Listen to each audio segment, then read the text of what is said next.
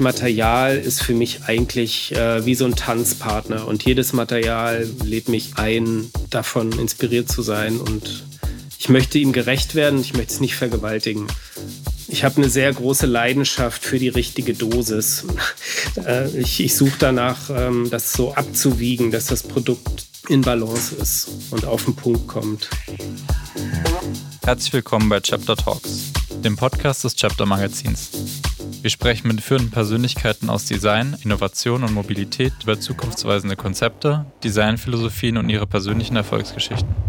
Mein Name ist Timo Schmidt, ich bin Creative Director von Chapter und mein heutiger Gast ist der deutsche Industriedesigner Marc Braun. Seit der Gründung seines Berliner Designstudios im Jahr 2006, das für seine hochwertigen Möbel, Leuchten und Accessoires bekannt ist, hat Braun bereits zahlreiche Auszeichnungen wie den German Design Award für seine Arbeit erhalten. Mit seinem konsequent hohen Qualitätsanspruch verbindet er Handwerk und Design. Dabei entstehen außergewöhnliche Produkte für international renommierte Unternehmen wie Mono, Tournee, Lobmeier oder Nomos Glashütte. Hi Marc, es freut mich sehr, dass du heute die Zeit gefunden hast, wir ein bisschen uns unterhalten können, äh, dich vorstellen, deine Arbeit vorstellen, deinen Werdegang, über deinen Werdegang sprechen. Hi Timo, freut mich hier zu sein und ich habe mich gar nicht vorbereitet. Ich bin einfach gespannt auf deine Fragen und auf das Gespräch mit dir. Ich habe mich ein kleines bisschen vorbereitet, also abgesehen davon kannte ich deine Arbeit eh schon ein bisschen, ähm, kenne, kenne einige Produkte, die du gemacht hast und würde aber mich am meisten dafür interessieren, weil ich darüber tatsächlich nicht so viel weiß, wie deine Anfänge als Designer waren. Ich weiß, du hast als Tischler angefangen mit einer Ausbildung als Tischler und bist dann schon relativ jung in den Beruf äh, des Designers eingestiegen. Wie war das genau? Also ich glaube, die Anfänge sind ja meistens früher in der Kindheit und meine Großeltern waren Architekten und da war ich in, in deren Haus eigentlich immer sehr gerne am Staunen und Ausprobieren von all den schönen Dingen, die die dort hatten. Und meine Mutter war Werklehrerin und wir haben immer sehr viel schon gebaut und gemacht und ich glaube, da war schon so eine Liebe für, fürs Machen und für gute Gestaltung gelegt und dadurch, dass auch meine, mein Vater aus Schweden kommt und dort Gestaltung irgendwie selbstverständlicher wahrgenommen wird. Ähm, ich hatte immer so diesen Shift, also von meiner eigenen Welt zu Hause zu der von meinen schwedischen Großeltern, wo Gestaltung eine sehr große Rolle gespielt hat und da habe ich schon diesen Unterschied gespürt, ähm, mhm. was gute Produkte und gute Architektur eigentlich auch ausmachen. Du arbeitest mhm. ja jetzt auch mit einem sehr kleinen Team äh, zusammen. Würdest du sagen, dass es eine Rolle gespielt hat, dass es so aus deinem Familienkontext auch kam, diese Connection zur Gestaltung, dass dir ja auch jetzt wichtig ist, irgendwie in einem intimen Team zu arbeiten?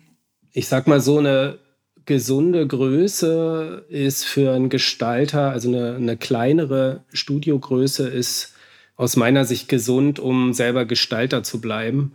Und ich mag diese Größe von drei, vier Leuten, wo ich bei allen Projekten nah dran bleiben kann. Das finde ich definitiv gut. Und vielleicht auch nochmal, um deine Frage zu beantworten, die, die Anfänge, wie ich zum Design gekommen bin, also Frühprägung in der Kindheit.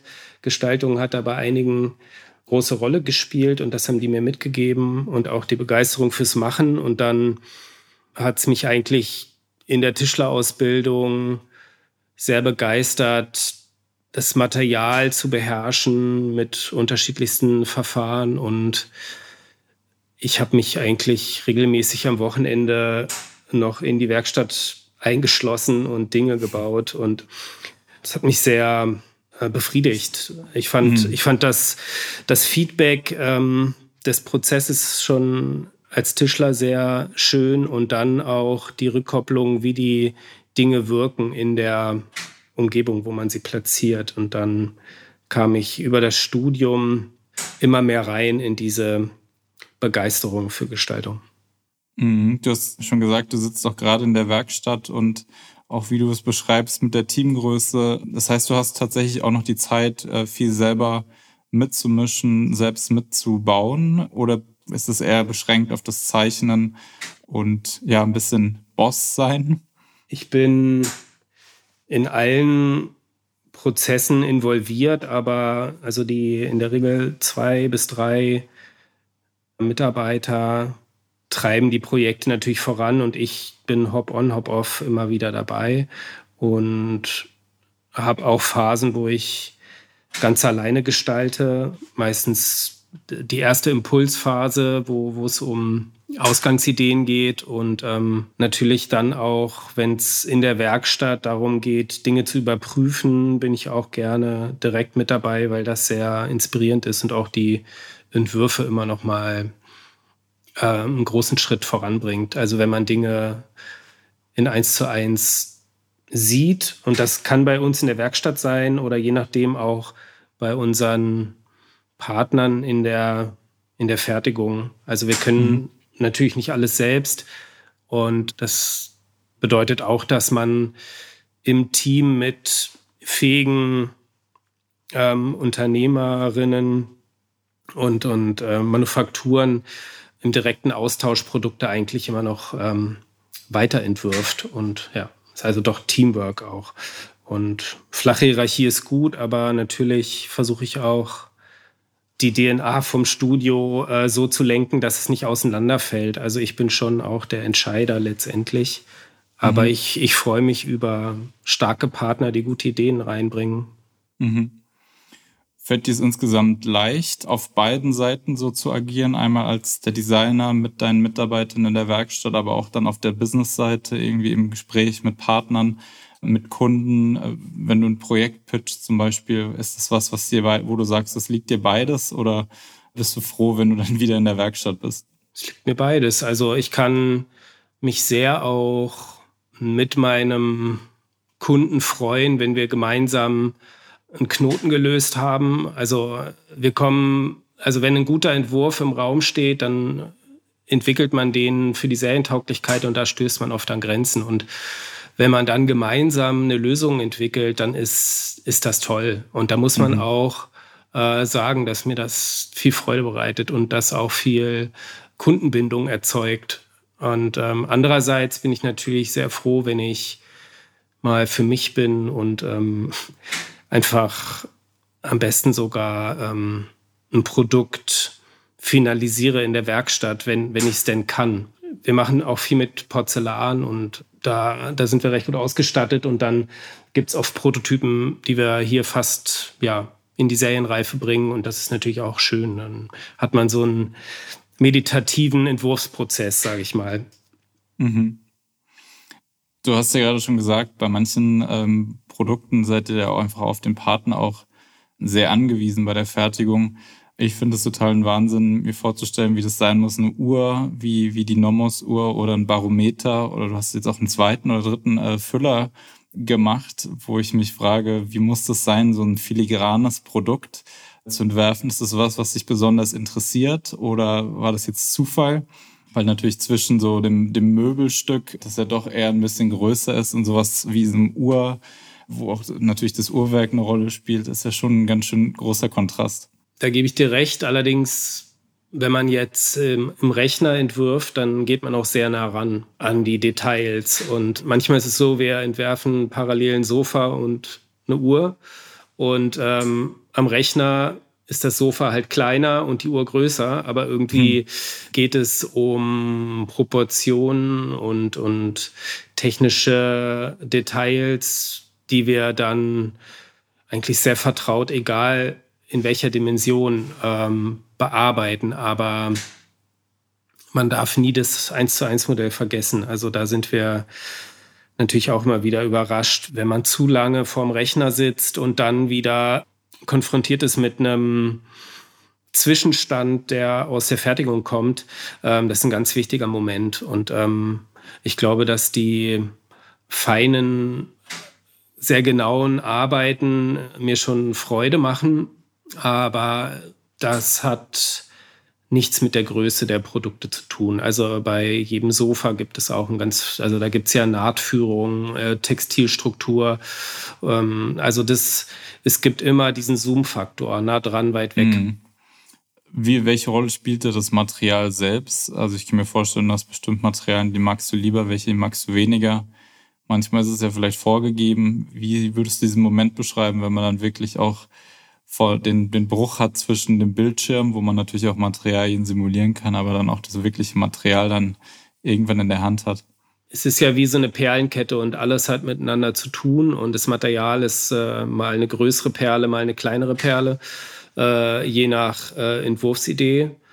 Die spielt immer eine Rolle. Die Perle ist immer an der Kette und äh, je nachdem, was der Aufhänger ist, ähm, ist das für mich ganz, ganz entscheidend, das Material zu fordern, ähm, in den Vordergrund zu stellen oder es auch mal in den Hintergrund zu stellen. Also, dass, dass ich Materialien inspirierend finde und dass ich auch Wertigkeit über Materialien gerne ausdrücke, es steht allerdings außer Frage. Ähm, also ich mag authentische Materialien, ähm, die eine tiefe Qualität ausstrahlen und das kann Holz, das kann Porzellan sehr gut. Ähm, bei Metall, das ist ein, ein Stück weit ähm, zurückhaltender. Das wird ja sehr oft gepulvert. Da ist das Thema Farbe sehr viel wichtiger.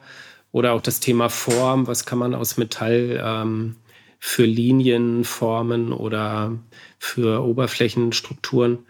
Aber wie gesagt, Material ist für mich eigentlich äh, wie so ein Tanzpartner und jedes Material lädt mich ein, davon inspiriert zu sein und ich möchte ihm gerecht werden, ich möchte es nicht vergewaltigen. Ich habe eine sehr große Leidenschaft für die richtige Dosis. Äh, ich, ich suche danach, ähm, das so abzuwiegen, dass das Produkt in Balance ist und auf den Punkt kommt. Würdest du sagen, das ist so eine der Faktoren, die, die alle deine Produkte ausmachen? Kann man so sagen, ja. Also sind äh, viele Produkte sind auch eher ähm, reduziert, aber sie haben immer so die Liebe auf den zweiten Blick und das ist vielleicht das, ähm, ähm, was sie besonders macht, dass sie vielleicht scheinbar pur sind und dann aber doch eine Tiefe haben. Und das hat viel mit diesem Abwiegen zu tun. Also wie viel ähm, laute Signale gibt das Produkt ab und wie viel ähm, tiefe Signale. Mhm. Das bezieht sich so auf, was du gerade meintest mit dem zweiten, mit dem zweiten Blick, dass man vielleicht erst mhm. ein Produkt im Detail kennenlernen muss, bis man es wirklich schätzt für das, was es ist. Ja, ähm, also so Sp Sprache, ein Produkt ist ja Sprache ohne Worte und äh, es muss funktionieren. Ähm, aber es gibt auch ganz viel einfach ähm, Wirkung in den Raum ab. Und das interessiert mich natürlich auch sehr, die Wirkung vom Produkt jenseits der mhm. Funktion. Und ähm, die, die Funktion sollte nicht frustrieren, die sollte schon einfach wie selbstverständlich ablaufen. Und äh, mhm. mich interessiert aber sehr auch immer die Wirkung, also die Zeichenwirkung von, von dem Produkt. Ein Produkt sollte nicht frustrieren oder die Funktion sollte nicht frustrieren. Das ist eigentlich eine ganz gute Überleitung zum Thema, von dem ich auch weiß, dass es dir sehr wichtig ist, das Thema Nachhaltigkeit. Äh, wenn ein Produkt frustriert, also ich denke natürlich sofort daran, ein Produkt ist einfach unnutz und man will es eigentlich schnell wieder loswerden oder äh, frustriert dadurch, dass es kaputt geht. Abseits jetzt von dem Material, wann ist bei dir der Punkt, wo du anfängst, über, über den, den Nachhaltigkeitsfaktor von einem Produkt nachzudenken?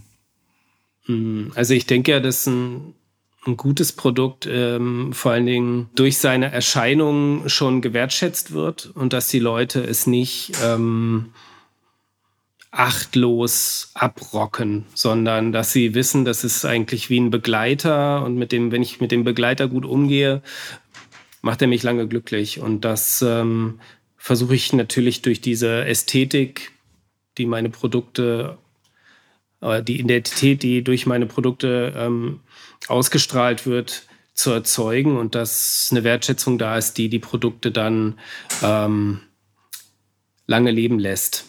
Und das ist, das ist jetzt so diese Produkt-Mensch-Beziehung, würde ich sagen. Da, da können wir als Nutzerinnen sehr, sehr viel ähm, Nachhaltigkeit erzeugen. Und das andere ist natürlich Produktionsabläufe analysieren, welche Produkte, äh, welche Materialien und welche Verfahren sind ähm, besonders energieaufwendig und ist das dann überhaupt sinnvoll, das zu zu wählen in dem Produkt mhm. oder in dem Verfahren. Aber ich finde, dass durchaus ein aufwendiges Verfahren gerechtfertigt ist, wenn das Produkt lange lebt. Also mhm. da haben wir eher, oder ich sehe meine Verantwortung da drin, Wertschätzung zu erzeugen durch gute Gestaltung. Mhm. Und, und ob die Produktion sehr nachhaltig ist, das ist dann dem nachgeordnet, aber auch nicht unwichtig. Okay, als das Gegenteil von dem frustrierenden Produkt wäre ja eins, das einem besonders ans Herz wächst äh, mit der Zeit oder vielleicht sogar lieber auf den ersten Blick. Gibt es da irgendein Produkt, entweder eins von dir selbst oder äh, eins, das du nicht selber gestaltet hast, wo du sagst, das ist dir besonders ans Herz gewachsen? Durch meine enge Auseinandersetzung oder starke Auseinandersetzung mit Uhren habe ich natürlich auch äh, zu diesem Alltagsbegleiter der Armbanduhr, ähm, die funktioniert gut, ähm, die ist identitätsstiftend und frustriert mich gar nicht. Also es macht mir äh, viel Freude und ähm, ich denke, ähm, dass sie auch also sehr gut altert. Das könnte, also das ist ja wirklich identitätsstiftend. Äh, so ein, es ist wie Kleidung eigentlich. Und ähm, wenn ich so meinen Alltag überprüfe, also ein, ein, schlechtes Sofa, wo man halt unbequem drauf sitzt, das kann, kann einen richtig nerven. Also es sieht vielleicht gut aus, aber es ist nicht bequem. Wenn die Bequemlichkeit nicht da ist, bringt es ähm, mir keine Freude.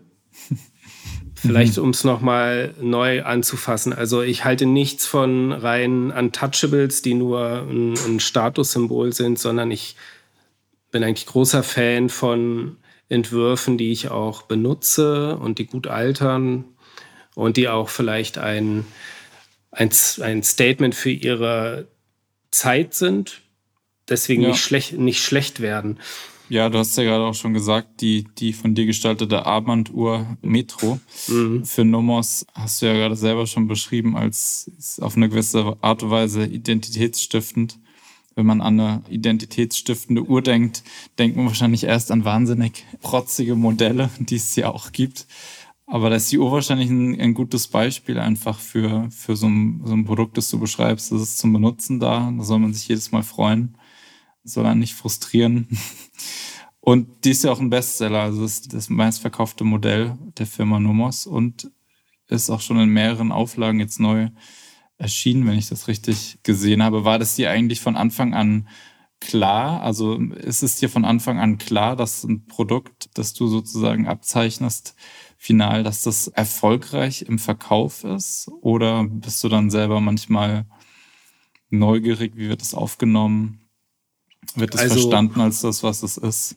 Das ist schon, das ist schon was Besonderes. Also äh, die Uhrenbranche ist an sich eher konservativ, äh, was jetzt die klassischen mechanischen Uhren angeht. Ähm, und da hatten wir natürlich eine gute Lücke vor uns, ähm, in, in der wir da reinarbeiten konnten.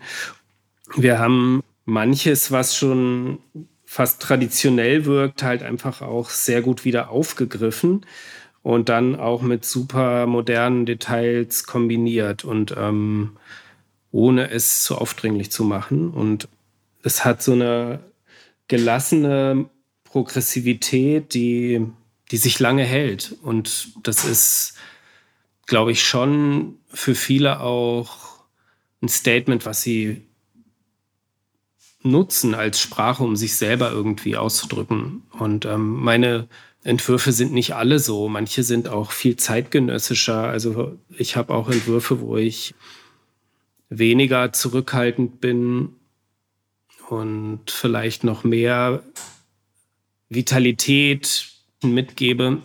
Aber bei einer Uhr, bei einem Produkt, was auch sehr hochpreisig ist, finde ich, muss man auch immer abwägen, wie kurzweilig die Gestaltung ist. Also mhm. Und ich glaube, da haben wir genau die richtige Dosis. Also wir haben einen Entwurf gemacht, der ist sehr modern, aber hat die Balance, auch ein Klassiker zu sein. Also so eine Zeitlosigkeit mhm. mit Modernität verheiratet. Mhm.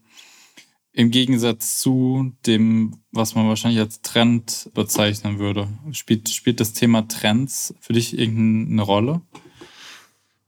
Also ich glaube, dass Zeitgeist schon eine, eine, Rolle spielt und wir haben ja eine sehr beschleunigte digitale Umgebung Und der Zeitgeist ist natürlich dann aber auch, dass es in dieser digitalen Schnelligkeit ein Gegengewicht braucht an verlässlichen analogen Produkten, die wie so ein Anker einem so eine Verortung geben. Und ich glaube, einige wenige sehr gute Produkte und diese schnelle digitale Welt, das ist, glaube ich, Zeitgeist, ähm, was ähm, vielen Menschen gut tut. Also sie brauchen ein paar verlässliche analoge Produkte, die sie irgendwie stabilisieren, um diese Geschwindigkeit fahren zu können.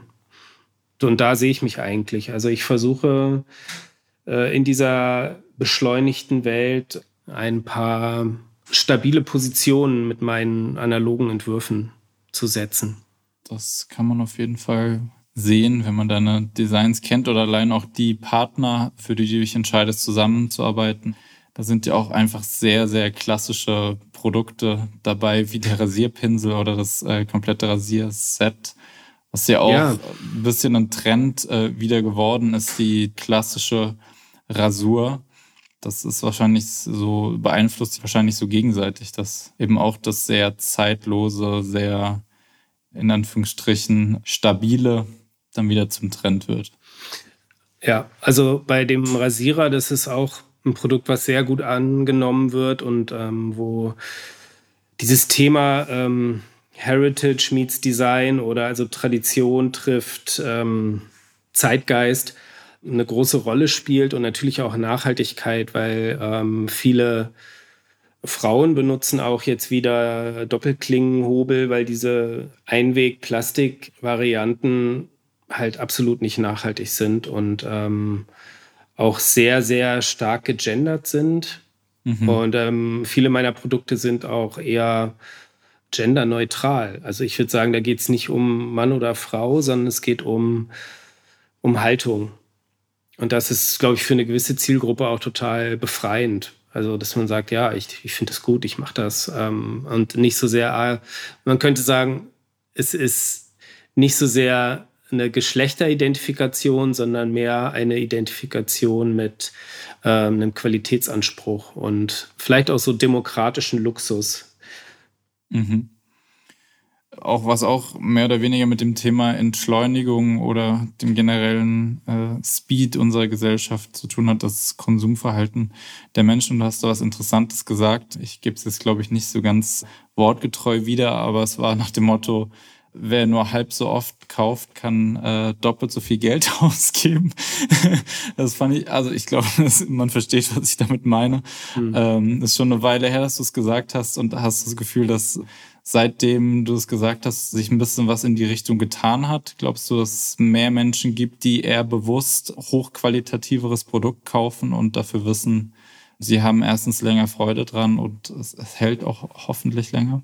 Ja, also Realität und Praxis liegen wahrscheinlich nicht wirklich ähm, übereinander, aber es wünsche ich mir natürlich, dass die Leute bewusster konsumieren aber es kann auch immer passieren, dass meine Produkte einfach nur ein Statussymbol sind und auch das wieder befeuern, was ich eigentlich gar nicht ähm, so aussagen möchte. Aber es gibt eine Konsumentenhaltung, ähm, die sich auf jeden Fall bei einer größeren Gruppe immer mehr etabliert, dass man halt darauf achtet, was man kauft, wo das hergestellt wurde. Und das ist ja in der, in der Mode schon sehr, sehr deutlich, dass da ein stärkeres Bewusstsein da ist und dass wir uns billig eigentlich nicht leisten können, weil es auf Kosten der zukünftigen Generationen ist. Wenn wir, wenn wir es wieder schaffen, ähm, uns da etwas rauszunehmen aus diesem schnellen Konsum, sind wir, glaube ich, nicht weniger glücklich. Aber es ist wirklich dann unsere Pflicht und auch die von den ähm, Herstellern, mit denen ich zusammenarbeite, dass die die Qualität stimmt und auch eine Reparierbarkeit gewährleistet ist. Also da gehört natürlich ein ganzes System dazu. Als letzte Frage, ähm, kannst du noch was über aktuelle und eventuell kommende Projekte verraten? Woran arbeitest du gerade? Ja, wir arbeiten an, an mehreren Projekten und ähm, wir freuen uns eigentlich sehr, dass wir nochmal an einem Projekt für Mono arbeiten dürfen kann ich jetzt natürlich noch nicht so viel zu sagen, aber da haben wir auch nochmal wirklich viel auf den Punkt bringen können, was uns wichtig ist. Und äh, da freue ich mich schon sehr drauf, wenn das jetzt ähm, auf den Markt kommt. Und auch in Berlin arbeiten wir jetzt für die KPM an einer neuen Serie, wo wir auch eher an ein Produkt denken, was 10, 15 Jahre im Handel ist. Also nicht nur drei Jahre. Und das ist so ein Anspruch, den ich eigentlich sehr gut finde. Also, dass, dass man grundsätzlich sich Zeit lässt, äh, die Entwürfe nicht durchpowert und bei 90 Prozent Qualität veröffentlicht, sondern wirklich versucht auf 100 Prozent zu kommen. Das, ich glaube, sehr, sehr viele Konsumenten sind 90 Prozent gewohnt und haben gar nicht die Sensibilität für 100 Prozent, aber wir versuchen 100 Prozent und wir wissen, dass das auch oft bei 98 Prozent dann landet und dass die Menschen damit dann sehr zufrieden sind. Super, wir sind gespannt. Vielen Dank, Marc, für das interessante Gespräch. Dank dir, Timo. Das war's. Mach's gut. Okay. Ahoi. Danke dir. Das war die heutige Episode des Chapter Talks Podcasts. Mein Name ist Timo Schmidt und ich bedanke mich im Namen des gesamten Chapter-Teams fürs Zuhören. Wir würden uns freuen, wenn Sie unseren Podcast-Kanal abonnieren, teilen und kommentieren. Regelmäßige Updates und multimediale Features rund um die Themen Design, Innovation und Mobilität finden Sie auf www.chapter.digital und auf Instagram. Dort finden Sie uns unter chapter.magazine.